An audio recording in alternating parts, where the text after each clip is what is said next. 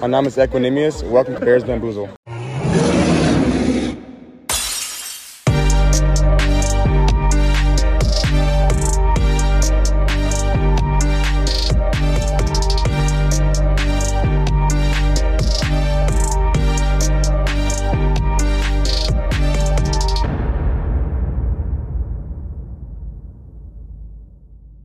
Bear Down und herzlich willkommen zu Bears Bamboozle eurem Chicago Bears Podcast. Mein Name ist Marc und ich freue mich, dass ihr wieder eingeschaltet habt.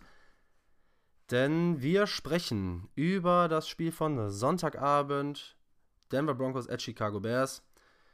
Die Broncos gehen mit einem 31-28 vom Feld.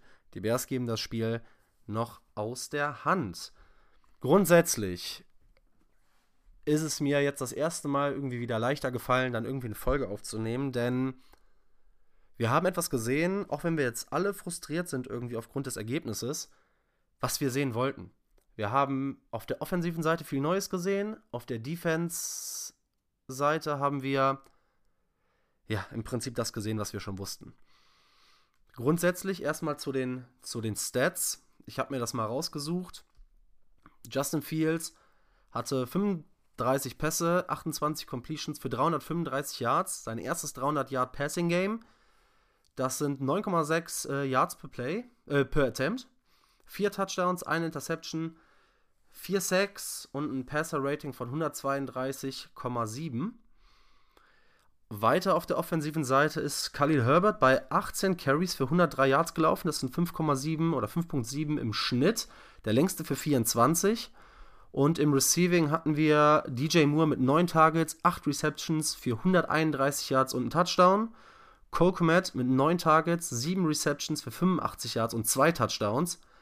Und dahinter kamen schon Daniel Mooney, Khalil Herbert mit 4 und 5 Targets, mit beiden mit 4 Carries für, ja, Daniel Mooney für 51 Yards, Khalil Herbert für 19 Yards. Robert Tunian hatte 2 Targets und 2 Catches. EQ hatte diesen wunderbaren Catch nach dem Flea Flicker. Roshan, dieses Spiel nicht so eingebunden, aber grundsätzlich sah das Statwise auf offensiver Seite eigentlich ganz gut aus. Grundsätzlich muss man erstmal sagen, es gab viel Gutes, wir haben viel Gutes gesehen, wir haben viel Spaß beim Gucken gehabt, glaube ich, wenn man sich die ersten drei Quarter anguckt. Zunächst vielleicht erstmal so ein bisschen zu Justin Fields, der den Franchise Record gebrochen hat für die meisten aufeinanderfolgenden angekommenen Pässe mit 16 in Bears History plus seinem ersten 300-Yard-Spiel als Passer. Meiner Meinung nach war das das beste Spiel von Justin Fields als NFL Quarterback, als NFL Passer. Und ja, der erste Drive kam, ja, was soll man da sagen? Die Bears kamen raus und ja, wir dachten alle, glaube ich, same old Bears. Der erste Drive war wieder katastrophal, man ist vom Feld gegangen, aber dann hat sich was verändert. Das Spiel wurde vertikal, Justin hat geballt, auch wenn er mal den Ball immer wieder dann doch hier und da mal zu lange gehalten hat, hatte er Completions. Er hat die Bälle angebracht und er hat auch mal den Checkdown genommen. Er hat ganz viel, und das ist mir am aller, allermeisten aufgefallen, und das ist, glaube ich, das Beste, was wir aus diesem Spiel mitnehmen können. Das war eine Menge an Anticipation Throws. Justin Fields hat teilweise eine Sekunde, bevor der Cut kam, sich entschieden, wo er hinwirft und hat den Ball in den Receiver reingeworfen. Also, das hat mir, muss ich wirklich sagen, ich glaube, uns allen mega gut gefallen. Vielleicht ist das so ein Spiel gewesen, was die Offense back on track bringt, was das Ganze, was so ein bisschen so ein Turnaround sein kann. Justin hat das erste Mal wirklich nicht mit seinen Füßen, sondern das Spiel mit dem Arm und mit dem Kopf dirigiert. Also, das sah halt wirklich, wirklich gut aus. Ich habe keine Ahnung, wo das herkam. Es gab im Playcalling und im Coaching und im Gameplan vor allem viel, viel Pre-Snap-Motion. Es gab viel mehr Bewegung. Der Gameplan wurde angepasst und das erste Mal, da muss man auch jetzt wirklich, auch wenn ich ihn nicht komplett generell aus der Schusslinie nehmen will, für die ganze Saison, Luke Getzi Credit geben, dass Adjustments erfolgt sind. Und ja, es hat funktioniert. Und es wäre, es war ja fast schon so, als auf einmal sieht man, dass der, dass der Quarterback, der aus dem Lauf gut werfen kann, tatsächlich aus dem Lauf auch gut wirft. Mhm. Ja, kurz dann, ne? Am Ende ist natürlich böse, weil Justin Fields war wirklich akkurat. Er hat im Lauf unfassbar gut funktioniert. Das heißt, im Passing, wenn er unterwegs war, bei dem Fumble hinten raus, der das Spiel so ein bisschen entschieden hat. Naja, das war einerseits irgendwie auch perfekte Defense gespielt. Bei der Interception war es vielleicht so eine, so eine Miscommunication mit Cole Kmet. Eigentlich muss der Ball auf die Outside Shoulder. Ich weiß natürlich nicht genau, wie die Route aussah, ob Kmet eigentlich da sein muss, wo der Ball ist. Das sieht natürlich immer ein bisschen blöd aus. Und vor allem Justin Fields und Game-Winning Drives bleibt ein Problem. Ich frage mich aber trotzdem, wenn diese Offense so aussehen kann, wie sie gestern aussah. Wir dürfen natürlich nicht vergessen, es war gegen die Broncos Defense und die sind wahrscheinlich mit der Chicago Bears Defense die schlechteste Defense in der NFL. Aber der Gameplan sieht ja anders aus. Das Playcalling sieht anders aus. Die Pässe sehen anders aus. Justin Fields funktioniert anders. Und er war diesmal, so wie wir uns das eigentlich im Chiefs-Spiel erhofft haben, frei. Er war on the run. Er war akkurat und hat sein Spiel gespielt. Also, wie gesagt, ich weiß nicht, wo, diese, wo dieser Gameplan in Woche 1 bis 3 war. Bisher gab es keine Pre-Snap-Motion. Es war straight up Shotgun. Es gab keine Bootlegs. Ich habe keine Ahnung, was da passiert ist ja, Justin, wie gesagt, hat einfach getan, was man nach dieser Ansage in dem Spiel gegen die Chiefs erwartet hat. Man hat es im Coaching-Staff so ein bisschen gefunden und ich frage mich, wieso das fast anderthalb Jahre dauert, bis man das weiß. Man hat herausgefunden, womit Justin Fields erfolgreich sein kann. Denn auch ohne diese 80 Yards Touchdown-Bombe hat das ja einfach funktioniert. Darauf wurde noch verzichtet oder das Play kam nicht zustande. Aber am Ende des Tages gab es gute Plays. Es gab diesen einen richtig guten Scramble von Justin Fields zu einem First Down. Und dann haben die Bears es wieder mal geschafft und es abgefuckt. Dieses Spiel hätte so ein Mood Changer sein können. Ja, was will man am Ende sagen, ne? Wir müssen am Ende Credit an Lugetzi geben. Es hätte in Woche 1 schon so passieren, äh, passieren sollen. Es ist jetzt passiert, immer noch vor der Mini-Buy. Deshalb hat mich das ein bisschen gewundert, dass jetzt überhaupt noch Adjustments gemacht werden. Die O-Line sah grundsätzlich verbessert aus.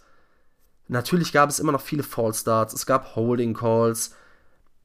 Auf der einen Seite sage ich, das kann passieren, aber dieses Team ist leider Gottes nicht genug, um diese Strafen zu, ja, um, um die zu kompensieren einfach, ne? Zur O-Line grundsätzlich, ich finde, das sah so aus, als hätte Justin Fields die meiste Zeit eine wirkliche NFL-Pocket. Er hatte NFL-Zeit und wenn er die mal nicht hätte, hatte oder wenn der Druck kam, ist er in die Pocket abgesteppt. Das heißt, er hatte einfach wirklich Pocket Presence und auch da hatten wir immer unsere Probleme und Justin Fields hatte seine Issues und das sah wirklich gut aus. Ich habe zwei Plays, die mir wirklich, wirklich sauer aufstoßen, was die, was die O-Line betrifft. Einmal gerade der, der ja, der Turnover, der zum Touchdown der Denver Broncos Defense führt. Justin Fields im Bootleg rollt links raus, nach rechts, dreht sich um und in dem Moment, wo er seinen Kopf dreht, knallt schon der Linebacker in ihn rein. Jeder, der mir sagt, das ist Justin Fields Fault, ich, ich verstehe es nicht, weil man muss ganz klar sagen, natürlich ist das wieder blöd und es sieht wieder beschissen aus. Aber da muss ja jemand sein Assignment verpasst haben. Da muss jemand entweder ein Tight End, Chip Block auf der anderen Seite war es ein perfekt, perfekt gecalltes Play, aber da muss ja irgendein Adjustment in der Offensive Line mit den Running Backs, mit den Titans, kann ja nicht funktioniert haben. Das andere Play ist genau auf der anderen Seite, wo ich glaube nach einer halben Sekunde drei Defensive Linemen plus oder zwei Defensive Linemen plus der Blitz direkt in der Bears, ja, die Bears O-Line schlagen und im Backfield sind und Justin Fields trotzdem den Pass noch anbringt. Genauso wie beim Flea. Ultra geiles Play, richtig geiler Effort von EQ, aber dieser, dieser Pass zurück von Herbert auf Justin Fields war Schrott. Der war ja nicht gut. Aber Justin bleibt ruhig in der Pocket, knallt das Ding raus und steckt einen ultra harten Hit ein. Der Junge war wieder tough und wir können sagen, was wir wollen. Justin Fields hat geballt. Justin Fields sah richtig, richtig gut aus. Die Frage ist, was machen wir damit? Es war jetzt ein Spiel gegen eine schwache Defense. Ich rate euch, Nehmt diese Momente mit. Nehmt diese drei Quarter mit, in der wir richtig geilen Football gespielt haben, in dem die Receiver gut aussahen, die Tight Ends gut aussahen, Khalil Herbert ein richtig gutes Spiel hatte, der Gameplan gut aussah und wir wirklich eine kompetente NFL-Offense hatten. Nehmt es mit, fühlt euch gut dabei, habt Spaß. Genau das versuche ich auch. Denn jetzt ist der Punkt, an dem wir gucken müssen, geht es so weiter? Geht die Entwicklung weiter? Kann Lugetzi das weiter aufbauen? Verstehe mich nicht falsch, das bedeutet nicht nur, weil Lugetzi einen guten Spielplan oder ja, einen guten Gameplan ausgearbeitet hat, dass ich sage, okay, ey, das bleibt der Offensive Coordinator der Zukunft. Aber Justin Fields muss jetzt dranbleiben. Nächste Woche wird es natürlich hart gegen eine deutlich bessere Defense. Aber das, daran muss angeknüpft werden. Ja, ich habe danach äh, Berichte gesehen, dass Justin Fields alleine im Lockerroom da noch rumsaß, weil natürlich geht das auch wieder mit auf seine Schultern, weil er und seine Game-Winning-Drives, das bleibt halt Stand jetzt einfach noch aus.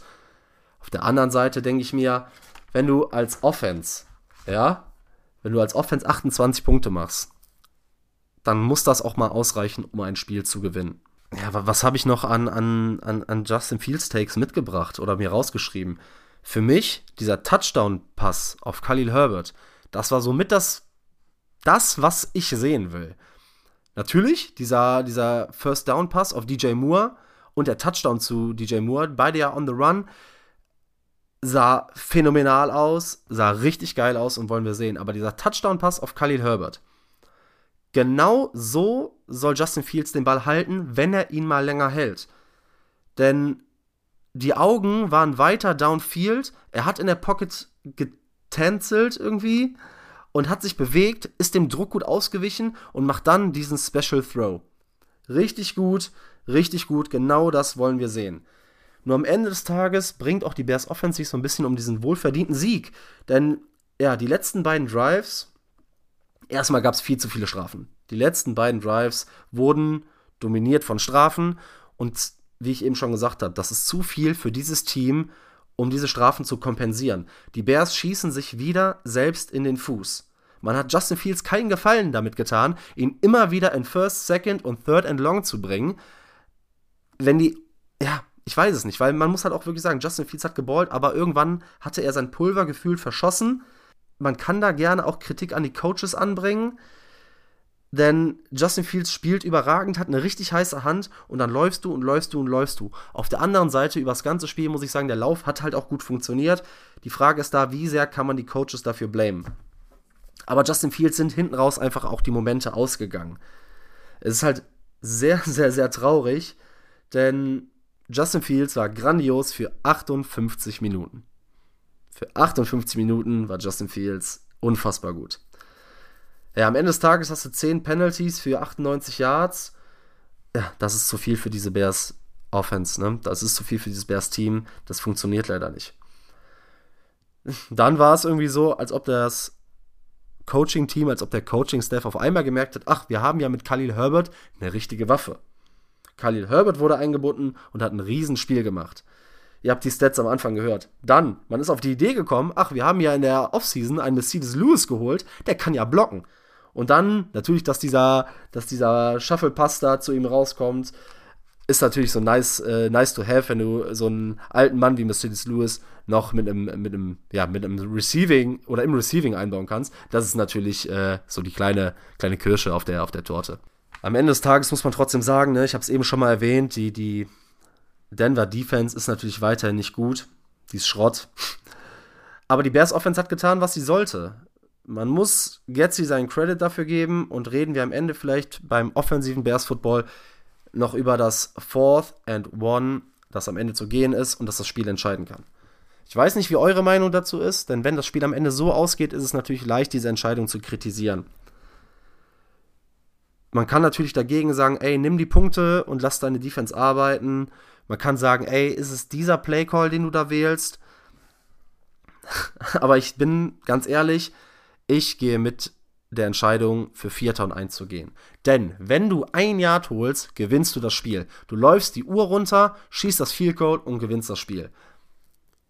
Absolut faire Entscheidung, denn du hast so viel, ich glaube 18 Punkte am Stück oder 28 Punkte am Stück am Ende zugelassen du kannst deiner Defense in dieser Situation nicht vertrauen. Du kannst dich nicht darauf verlassen, dass die Defense, die von Russell Wilson geführte Offense, die eigentlich gut aussieht. Russell Wilson sieht gut aus diese Saison. Du kannst deiner Defense nicht zutrauen, die Offense von Denver zu stoppen. Bin ich vollkommen bei Matt Eberflus. Die Frage ist natürlich, muss man einen Playcall aus der Tasche ziehen, von dem das ganze Stadion weiß, was passiert. Und zwar, du gibst Khalil Herbert den Ball in die Hand. Andererseits sagt man, okay, wir sind das ganze Spiel über den Ball gut gelaufen. Lass Khalil Herbert, der ein guter Running Back ist, das Play machen. Ich hätte gerne gesehen, pack neben die Offensive Line Mercedes Lewis, EQ, lass die Jungs blocken, lass Justin Fields einen Bootleg laufen und guck, ob er mit seinen Füßen was machen kann. Lass ihn meinetwegen sogar einen Quarterback-Sneak machen oder lass ihn mit seinen Beinen was machen, eventuell sogar noch einen Pass. Man hat es gesehen, er kann beim Laufen ja auch seine Entscheidungen variieren. Man hat es bei dem Touchdown-Pass auf Cole Komet gesehen, wo alle damit rechnen, dass er in die Endzone läuft und Cole Komet noch frei in der Endzone sieht. Das heißt, er hat das Auge in, an dem Spieltag gehabt. Ist natürlich super bescheiden, wie es dann ausgegangen ist. Aber in meinen Augen die absolut richtige Entscheidung, für den vierten und eins zu gehen. Gucken wir auf die defensive Seite des Balles. Um das richtig einzuordnen, wir dürfen nicht vergessen, wie die, ja, wie unser Backfield, also die Secondary aussah. Ein Eddie Jackson hat gefehlt, ein Kyler Gordon hat gefehlt und ein Jalen Johnson hat gefehlt. In einer Defense, die sowieso schon nicht gut ist. Und am Ende war das einfach zu viel, ja, um am Ende mitzuhalten. Man muss es einordnen. Irgendwie eine Halbzeit hat die Defense alles gegeben und das getan, was sie sollte und hatten wirklich gute Plays. Ohne die eben genannten haben die wirklich mitgehalten. Ne? Du darfst nicht vergessen, du hast am Ende einen Second-Round-Pick mit Brisker, der auch in sein zweites Jahr kommt. Dann ein Second-Year-Player mit Elijah Hicks, der in der siebten Runde gepickt wurde als Safety. Daneben hast du, oder davor hast du die Rookies ähm, Stevenson und Terrell Smith. Und, naja, im Slot so also ein bisschen mit Greg, ähm, Greg Stroman. Chicago hat viel Base-Defense gespielt, sprich mit drei Linebackern. Da du ein bisschen Greg Stroman im Slot aus der Verantwortung ziehen wolltest und das Personal einfach so unfassbar dünn ist in der Secondary. Davor, es gab in der ersten Halbzeit, ja, Walker, Ngakwe hatten ihre Plays, aber man darf nicht vergessen, das ist immer noch Russell Wilson und Russell Wilson hat das gut gemacht. Was mich wieder extrem gestört hat und was mir sehr, sehr auffällt die letzten Wochen, die Linebacker, besonders im Scoring Drive. Tremaine Edmonds wurde gepickt, ja, schlechtes Tackling, Bad Ankles, schlechte Winkel. Ich weiß es nicht. Also wenn du so bezahlt wirst, also du kannst Tackles abrappen, wie, wie du willst. Und am Ende siehst du auf dem Statsheet wahrscheinlich gut aus, weil du wieder diverse Tackles hast. Aber ich sehe keine Plays von diesen teuer bezahlten Linebackern. Ja, die schwache D-Line macht es den Linebackern schwer, aber gerade in, in den Passing Downs haben die Linebacker nicht gut ausgesehen. Ich weiß nicht, was Tremaine Edmonds da macht. Tremaine Edmonds hatte kein gutes Spiel und der soll eigentlich der Anker dieser Defense sein. Dann, was mich gewundert hat, es gab, es gab Third Down Stops. Also vor allem mit dem Personal und dann nach dem Punt, wo Trenton Gill Bronco, die Broncos in, in, der, in der eigenen ja, 10-Yard-Range pinnt. Und dann schaffen die Bears es wirklich, die Denver Offense mit einem Three and Out vom Feld zu holen. Das war so wichtig, denn ja, die Defense war 10 Minuten lang tatsächlich eine NFL-Defense. Und daraus, aus diesem Stopp, ist dann auch direkt der Scoring Drive der Offense mit einem Touchdown erfolgt. Das heißt, wir hatten mal eine kurze Phase, wo wir Offense, Defense und Special Teams als Unit kompetitiv der, auf dem Platz hatten. Also es war unglaublich, ne? Dann grundsätzlich, ich habe es eben gesagt, Strowman war nicht viel auf dem Feld äh, als, als Nickel Corner, weil wir viel Base Defense gespielt haben.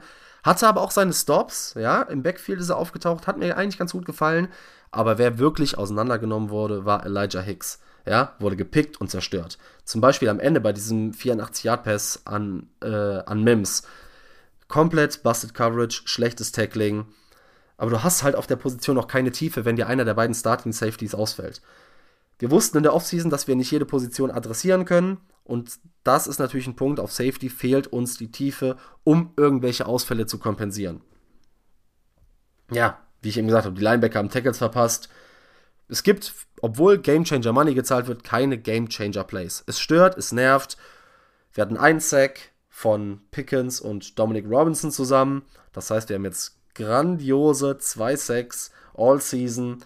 Und da muss man sagen, das liegt am Front Office. Ja, das Front Office hat diese Defensive Line zusammengestellt, hat diese Defensive Line für ausreichend empfunden Und wir sehen jetzt, das ist sie nicht. Man kann immer noch gegen uns laufen, man kann immer noch bei Third Down gegen uns konverten und wir schaffen es zu wenig, dauerhaft Pressure zu erzeugen oder überhaupt irgendwelche Plays im Backfield des Gegners zu machen. Ne? Funktioniert einfach nicht. Haben wir nicht, gibt es nicht.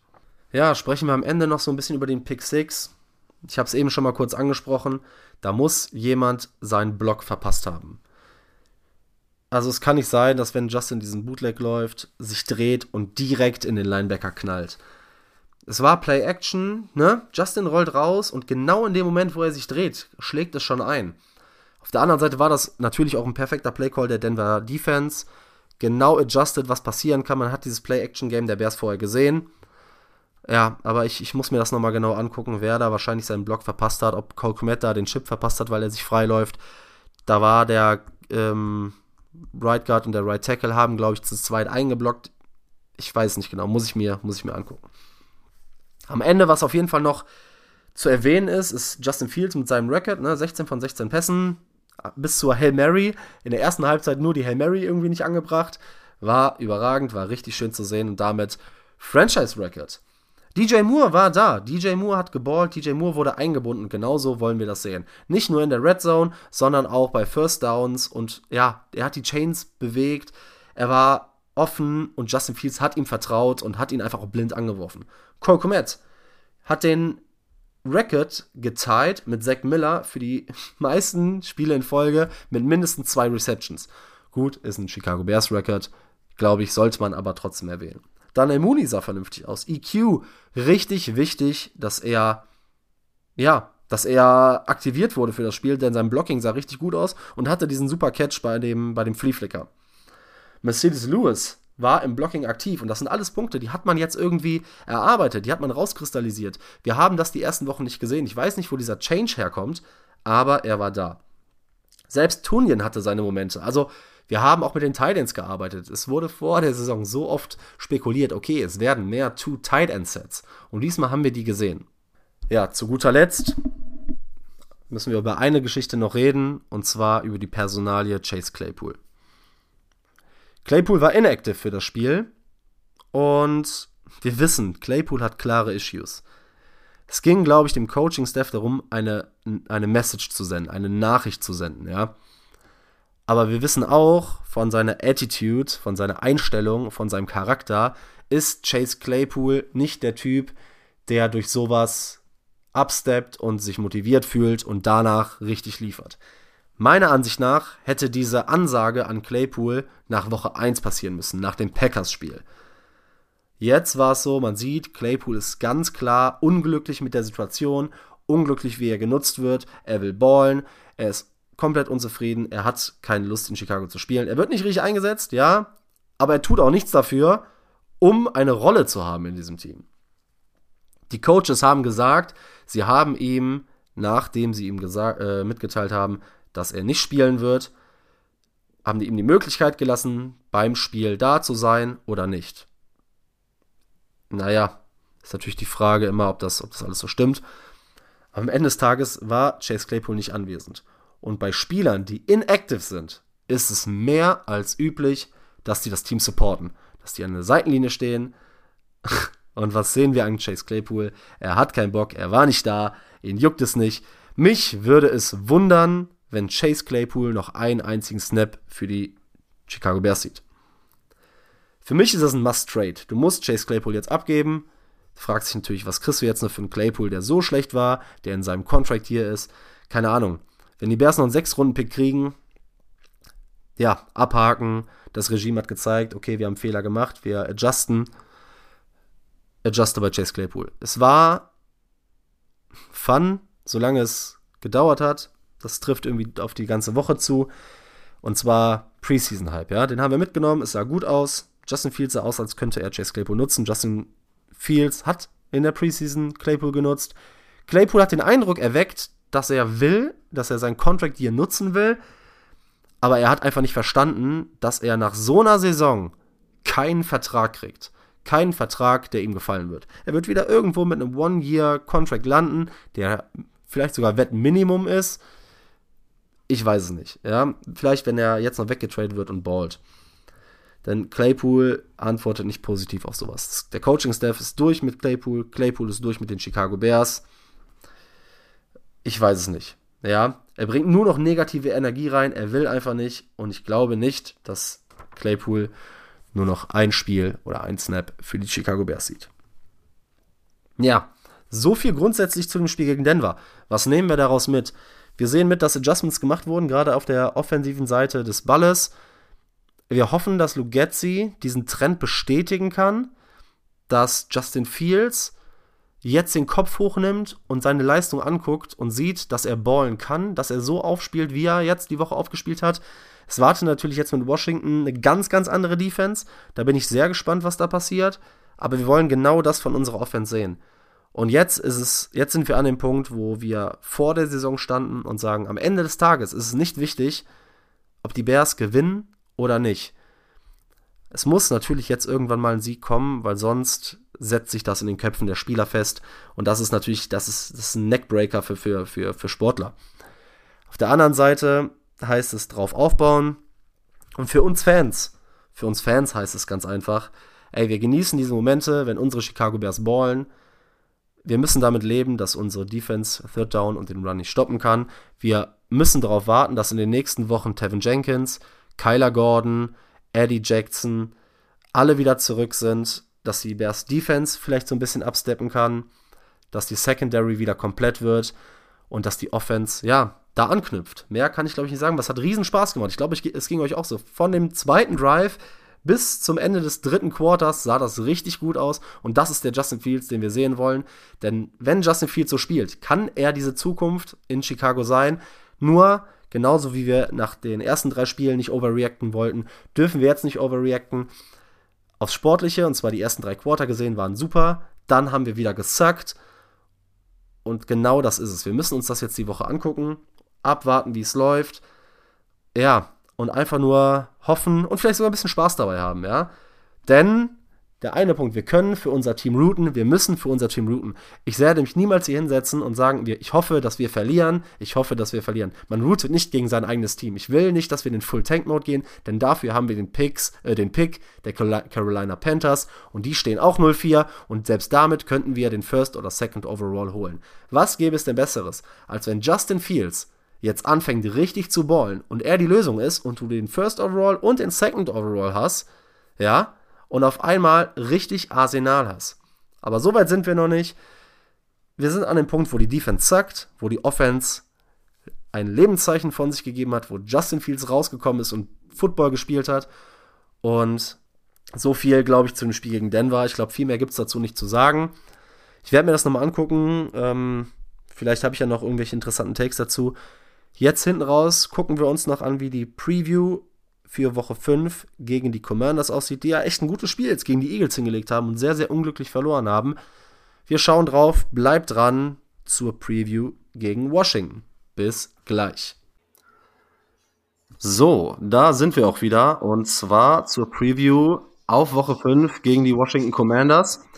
Aber bevor ich jetzt meinen Gast dazu hole, gibt es noch ein, zwei Kleinigkeiten, die ich noch sagen wollte und zwar zu der zur, zu der Recap, die wir eben gemacht haben. Und zwar, ich glaube, als, als, als ich das Ganze in der Retrospektive nachbearbeitet habe, ist mir aufgefallen, vielleicht war ich ein bisschen zu positiv.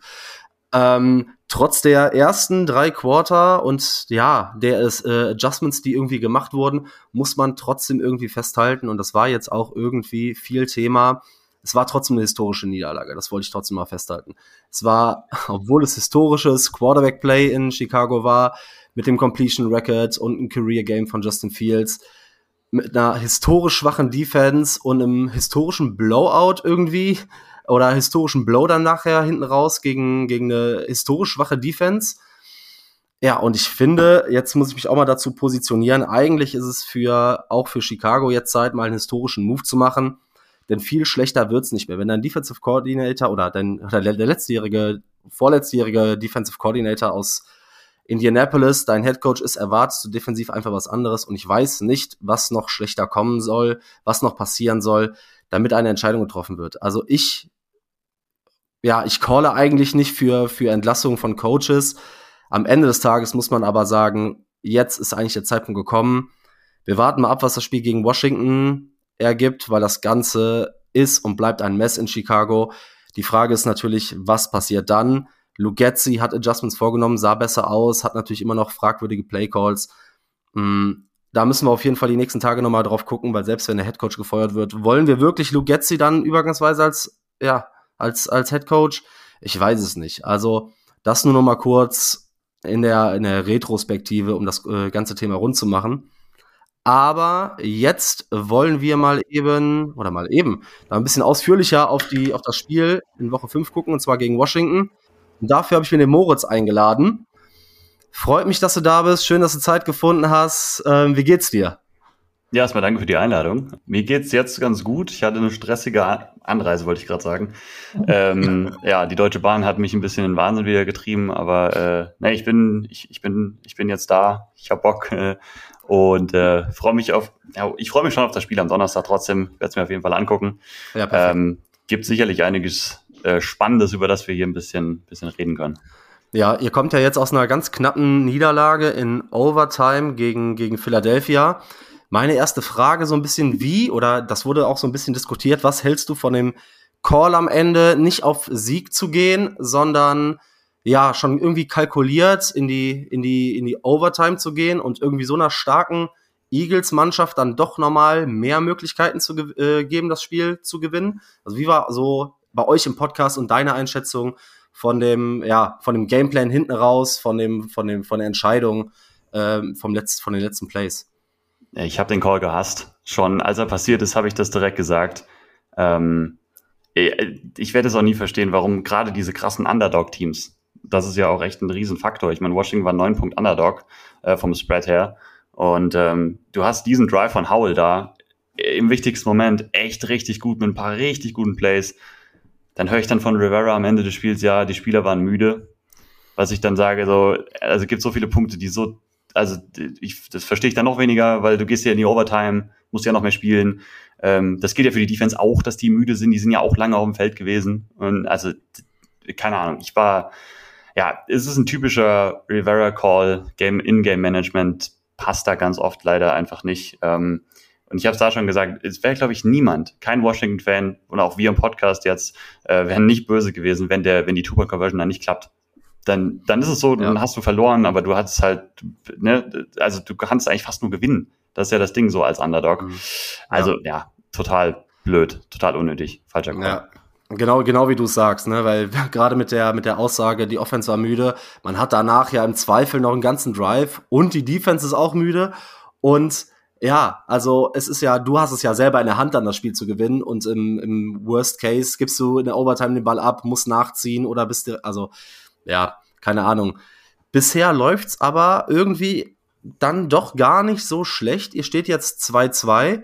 Wie zufrieden bist du bisher mit der Saison von Washington?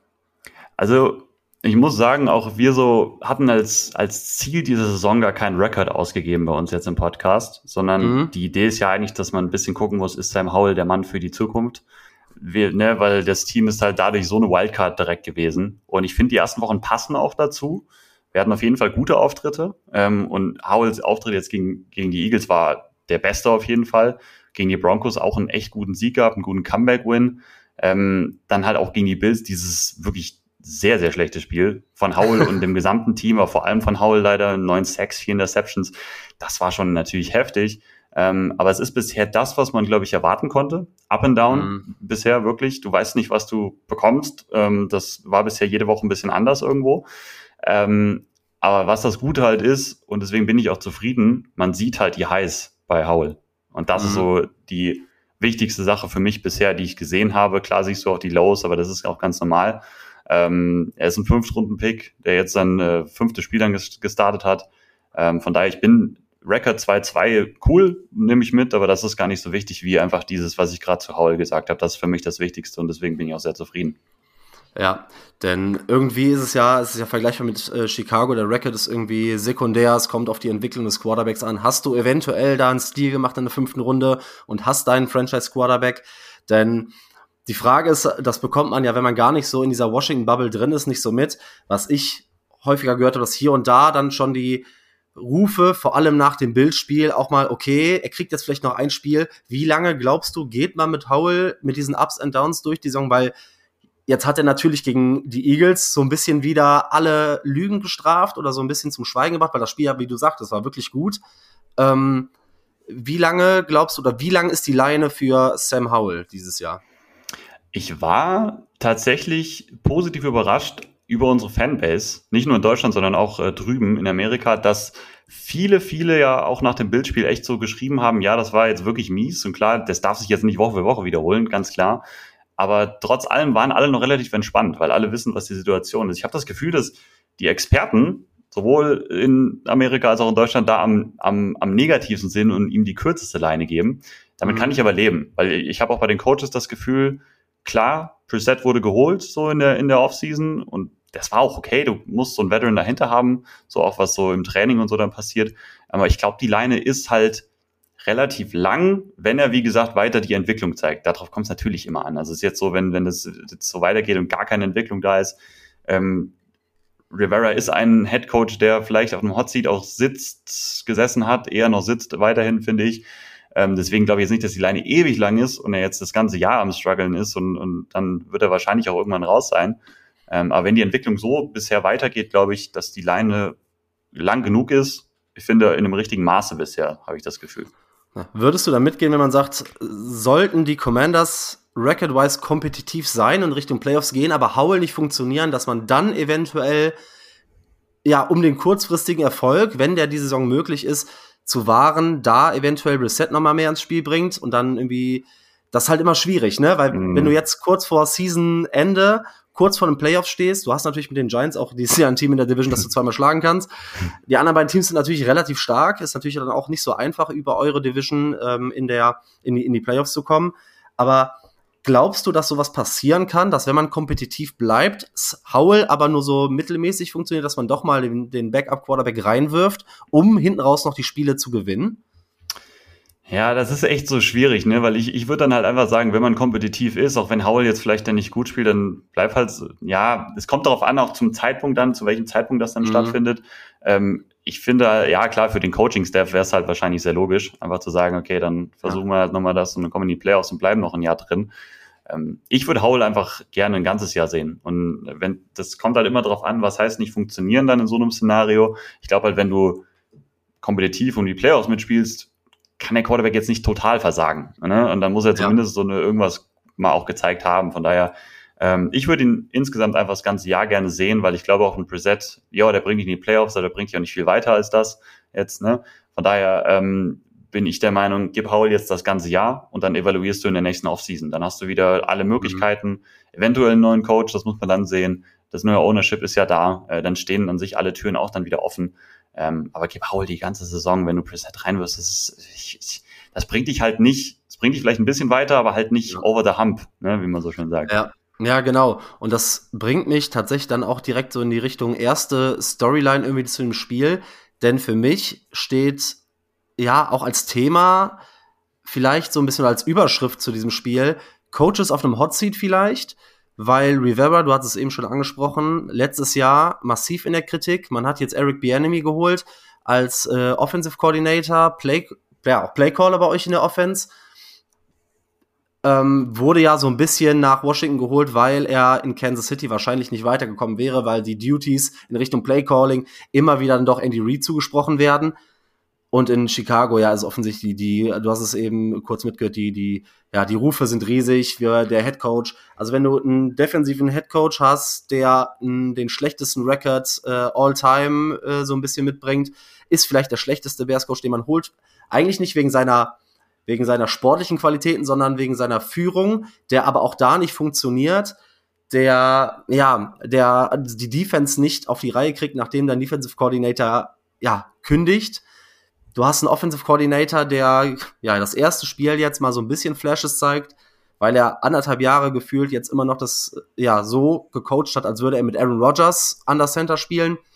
Wie heiß ist nach der Season oder in Season der Stuhl von Ron Rivera, glaubst du?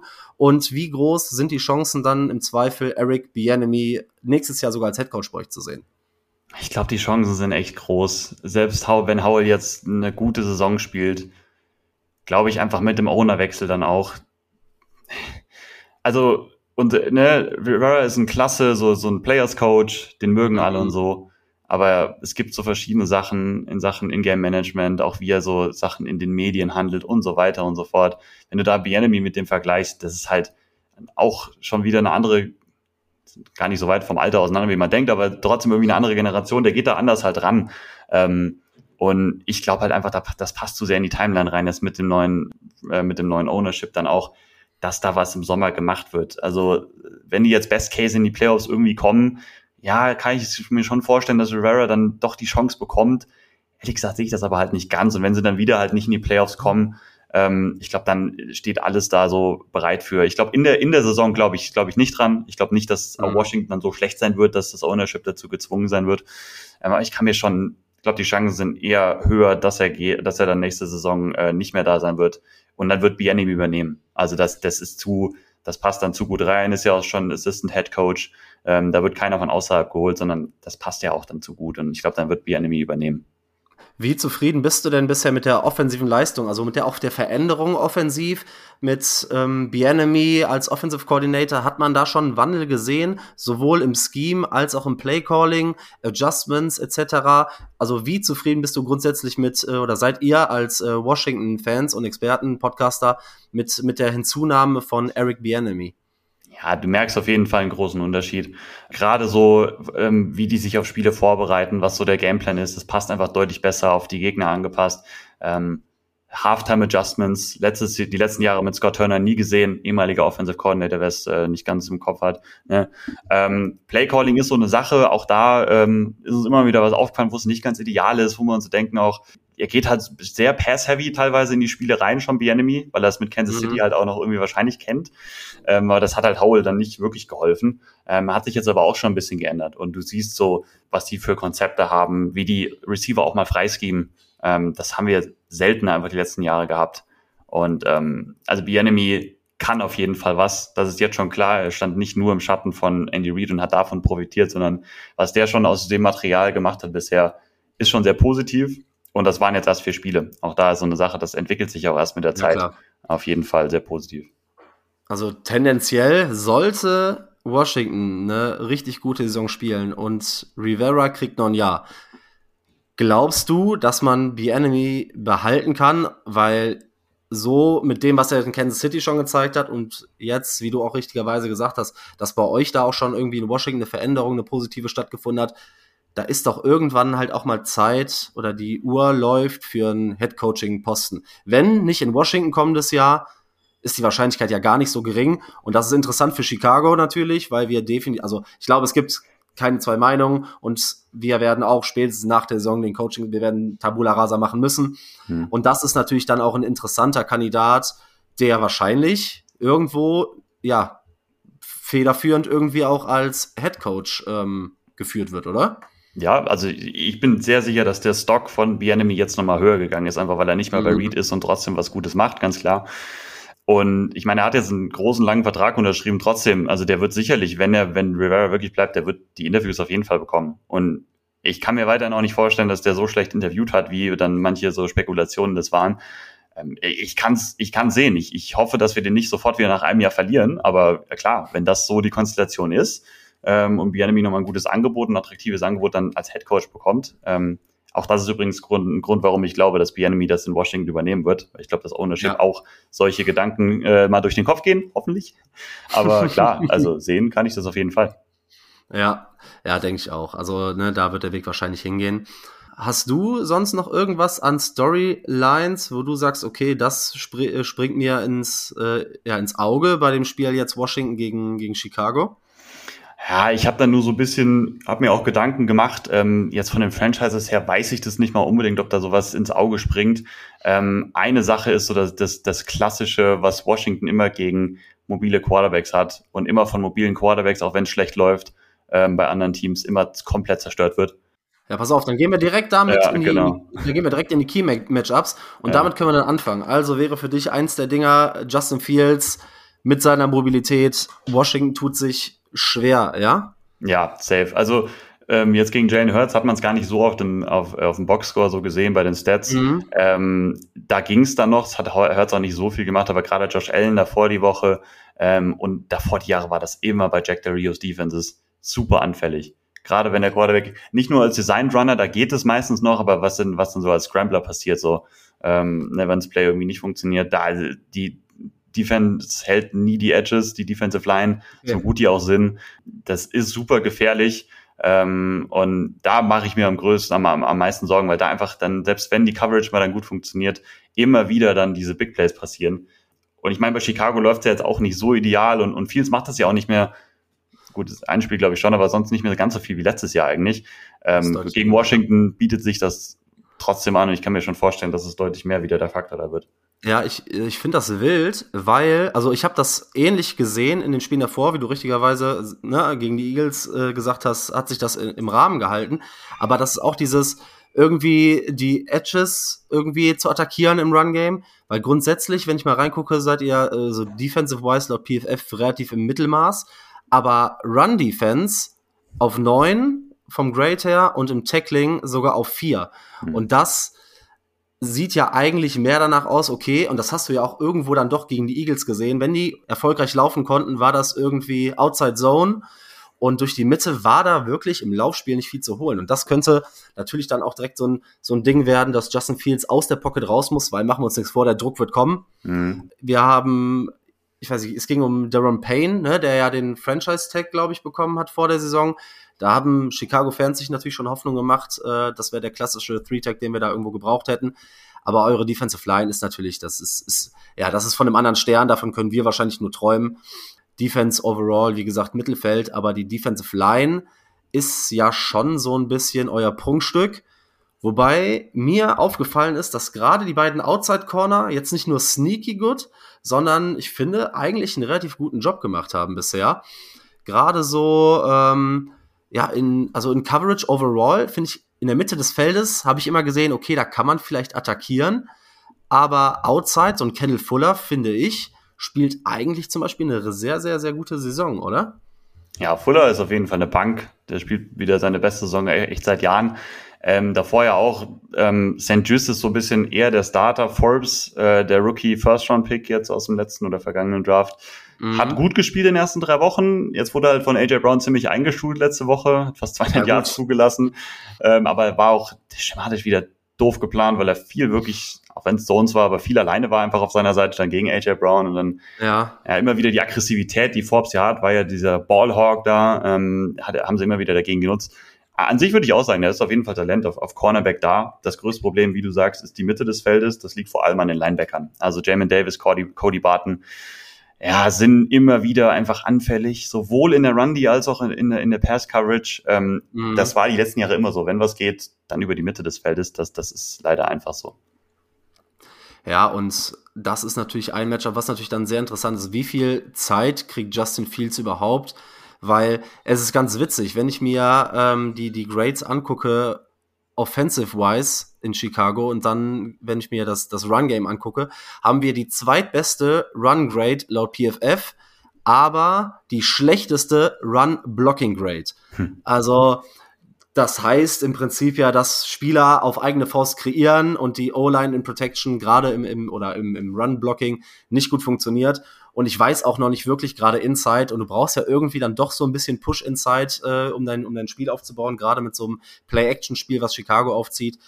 Ich kann mir vorstellen, man hofft natürlich, dass man jetzt so ein bisschen auf die Offensive aus dem Spiel gegen Denver aufbauen kann.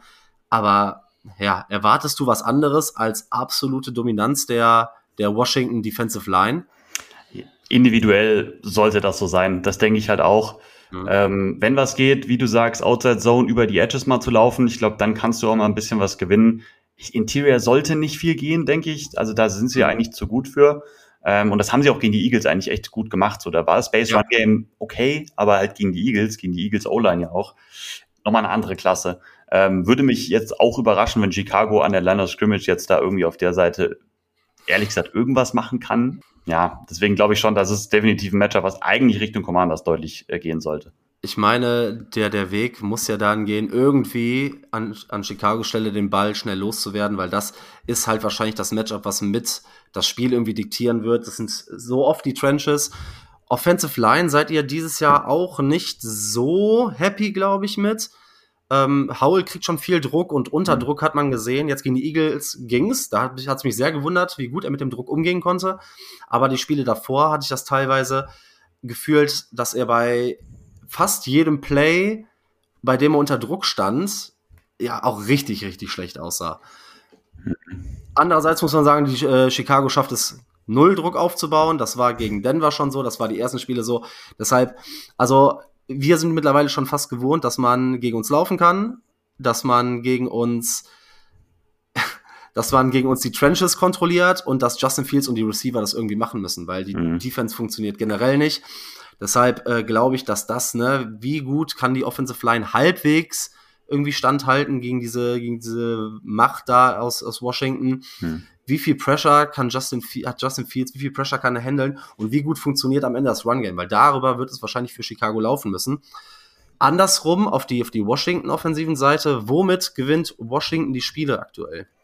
Ja, ich würde sagen, vor allem schon durch die Qualität der Playmaker, die einfach da ist mit McLaurin, mit Dodson, Curtis Samuel mit einem guten Gameplan und halt mit einem, wenn dann mit Howell, wenn er, wenn er gut drauf ist, wenn er seine guten Spiele hat, ist das mhm. eine Offense, die echt eklig sein kann, die echt den Ball bewegen kann. Das ist ein Run-Game dann noch auf der anderen Seite, was jetzt nicht besonders explosiv ist mit Brian Robinson, was aber mhm. trotzdem gut ist, was immer wieder ein Faktor ist, einfach so die Physis an der Line of Scrimmage, die die dann dadurch behalten, wollen sie auch etablieren, auch wenn da jetzt niemals, da werden jetzt niemals so 80 Jahre Touchdown-Läufe zu sehen sein. Das, also das habe ich noch nicht gesehen, das hat er noch nicht gemacht und das glaube ich auch nicht, dass es passieren wird, aber ne, es reicht halt so, ähm, um wie gesagt dann die Physis da an der Line of Scrimmage zu gewinnen. Ähm, das Problem wird einfach, ist, wie du auch angedeutet hast bisher, wenn die O-Line erstens nicht hält, weil, weil sie nicht besonders gut ist, Howell lädt aber auf der anderen Seite halt auch sehr gerne Druck ein, weil er den Ball zu lang hält. So mhm. klassischer Rookie-Quarterback. Ne? Ähm, und das ist halt eine schlechte Kombination gewesen, vor allem gegen die Bills. Ähm, das war eine schlechte ja. Kombi, auch schon in Woche eins gegen die Cardinals, die dann eine irre Pressure Rate und sowas hatten. Ähm, die Cardinals, ähm, ja, ne? ähm, ist nicht despektierlich gemeint.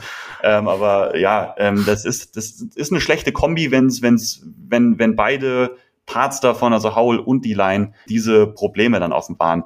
Äh, das darf eben nicht passieren. Das war jetzt gegen die Eagles einfach deutlich besser. Auf beiden ja. Seiten. Und wenn das so ist, ähm, auch da hat Howell noch bei den Ball zu lang gehalten, dann sind auch Sacks für Chicago, glaube ich, trotzdem drin. Auch wenn man das jetzt gar nicht so denken würde, jetzt an eurer Stelle wahrscheinlich. Aber einfach durch die Kombi wird es möglich sein. Ich glaube schon aber, dass diese beiden Sachen sich finden und dass Washington den Ball dadurch bewegen kann, weil die Playmaker-Qualität halt, wie gesagt, um nochmal auf den ersten Punkt zu kommen, ist halt, ist halt wirklich irre. Die ist, die ist halt richtig gut. Ja, das spiegelt sich auch darin wieder, wenn ich mir die, die, auch die Passtiefe und die Qualität der verschiedenen ähm, Tiefen von Sam Howell angucke. Bei Pässen über 20 Yards hat er eine, äh, eine Grade von über 90. Hm. Und dann die, die schlechteste Grade hat er tatsächlich in dieser Short, ja, von 0 bis 9 Yards irgendwie. Was eigentlich komisch ist, ne? Weil, wenn er, also wenn er Zeit kriegt, ist er unter den Tiefen bei werfen kann, ist er halt auch wirklich gut. Und du hast ja selber gesagt, mit Playmakern alleine wie Terry McLaurin ist es halt schon, schon bärenstark. Bei, bei ihm ist halt, sobald er Druck kriegt, wird's schwierig. Ne? Dann hatte er teilweise, habe ich gesehen, also Play-Action spielt er zum Beispiel wenig, was mich eigentlich wundert. Ja, das weil, haben wir uns, ne, wir wissen es auch nicht. Wir wissen nicht warum. Also das ist so, eigentlich so, es bietet sich so sehr an. Ja, ja, wir wissen es nicht. Ja? Man weiß es nicht. Ja, ja, gut, dann ist das vielleicht noch ein Thema, wo Andy, ach, Andy Reid, sage ich, äh, äh, Eric Bianemi noch ein bisschen was dran machen muss, ja. weil irgendwie äh, Play-Action ist, sieht bisher aber auch nicht gut aus, aber ist halt auch super wenig und ohne Play-Action sieht er deutlich besser aus und ja, weiß ich nicht, ähm, gerade so diese bei, bei einer Clean Pocket dann teilweise irgendwie über eine 76er Grade und dann Under Pressure nur noch eine 44er, das ja. ist dann schon richtig, richtig schlecht. Aber das kann natürlich dann, wenn du die Trenches in diesem Spiel kontrollierst, für Sam Howell auch wieder ein Sahnespiel werden.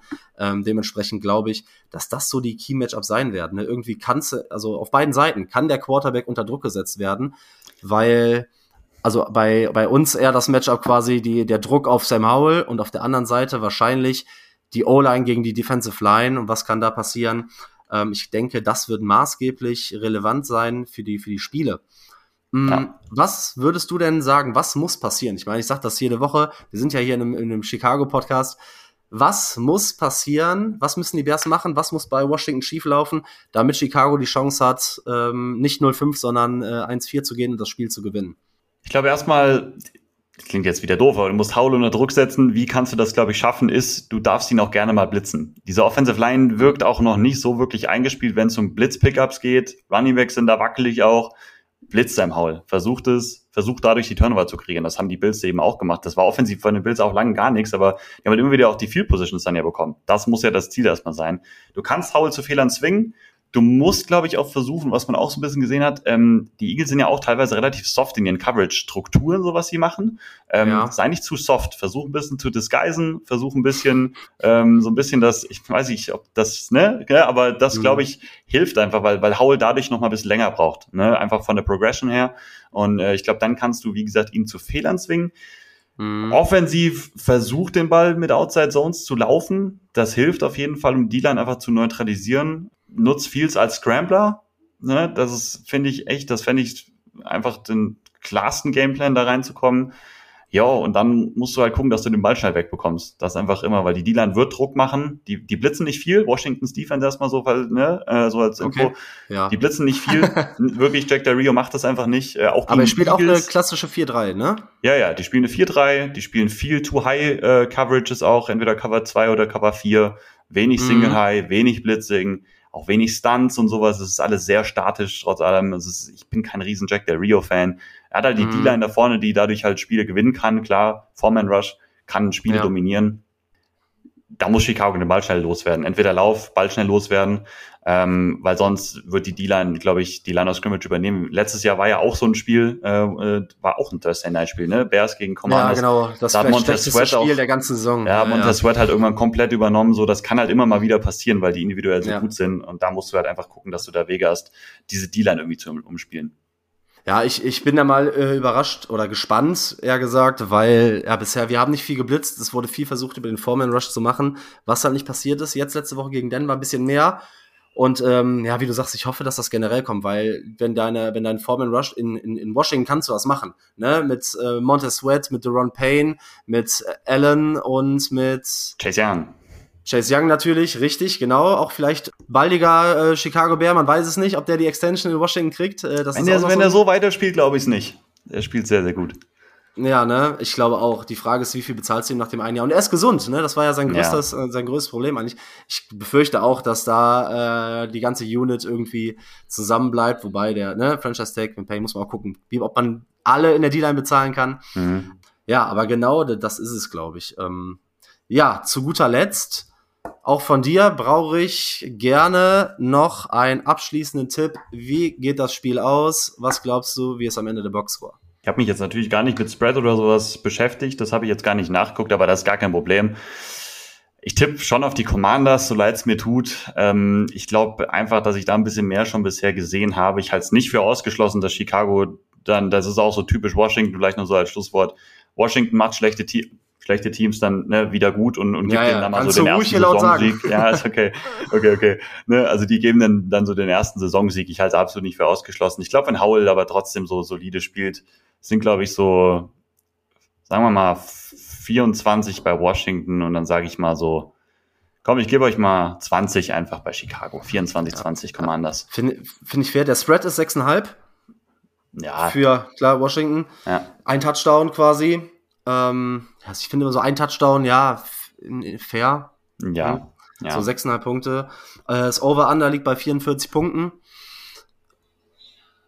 Ja. Könnte halt, weil die Defense auf beiden Seiten, also klar, ne, wenn man eure Front ausrechnet, also man hat ja die Saison gesehen, dass ihr auch viele Punkte zulassen könnt. Ja. Obwohl die Defense ja eigentlich nicht schlecht ist. Und das läuft ja, halt maßgeblich dann über die Mitte des Feldes. Unsere Defense lässt äh, naturgemäß viele Punkte zu, das haben wir jede Woche bisher gesehen. Ja, ich, ja. ich habe zwar letzte Woche was von Chicago gesehen, aber bis Chicago gewinnt, kann, also wenn ich das, ich wünsche mir natürlich jede Woche ein W, ja. aber am Ende des Tages muss dieses Team jetzt zeigen, dass sie gewinnen können. Das haben sie jetzt seit 13, 14 Wochen in Folge nicht getan. Ich glaube, dass Washington das mit 27 zu 21 gewinnt. Ich bin dann auch bei dem, das äh, Washington covert. Ja. Kann ich mir gut vorstellen. Die werden dir die Trenches dominieren. Und ich glaube nicht, dass ja, die Bears Offense so klicken kann wie gegen Denver, weil Denver ist einfach auch historisch schlecht in der Defense dieses Jahr. Ähm, das sieht gar nicht gut aus. Und ähm, Ja, mal gucken. Also, sobald, solange Chicago mir ein Lebenszeichen zeigt, bin ich ja gar nicht so unzufrieden, wenn äh, Justin Fields ein gutes Spiel macht, weil das ist ja das, was uns am Ende in Chicago mehr interessiert. Die Frage ist halt, ja, also man will sich so schnell wie möglich vom Headcoach trennen. Und äh, wenn der jetzt anfangen zu gewinnen. Aber das ist dann ein Thema für die nächsten Wochen. Ja. Moritz, perfekt. Ich glaube, da haben wir das äh, Grundsätzliche für das Team, worauf auch äh, alle, die, die hier zuhören, mit, mal so ein bisschen drauf achten sollen, achten werden. Und ja, dir, Dankeschön, dass du dir Zeit genommen hast, dass du, äh, dass du hier warst. Ich pack euch äh, podcastmäßig, wenn jemand da draußen noch was äh, interessiert, gerade Washington Wise und so, in die Show Notes, wo man dir folgen kann, wo man euch folgen kann. Und dann, ja, quatschen wir vielleicht am Freitag nochmal, wie es dann am Ende gelaufen ist. Mal gucken, wo wir richtig lagen und wo nicht, wie das Spiel am Ende läuft. Moritz, vielen lieben Dank für deine Zeit. Äh, danke nochmal für, für die Einladung und äh, sorry nochmal für die Verspätung. Das weiß jetzt nur gut ihr da draußen nicht, aber du weißt, was ich meine. Danke. Perfekt, all, alles gut, super. Wir hören uns dann. Und ihr da draußen, wir hören uns nächste Woche, wenn es wieder heißt Bear Down.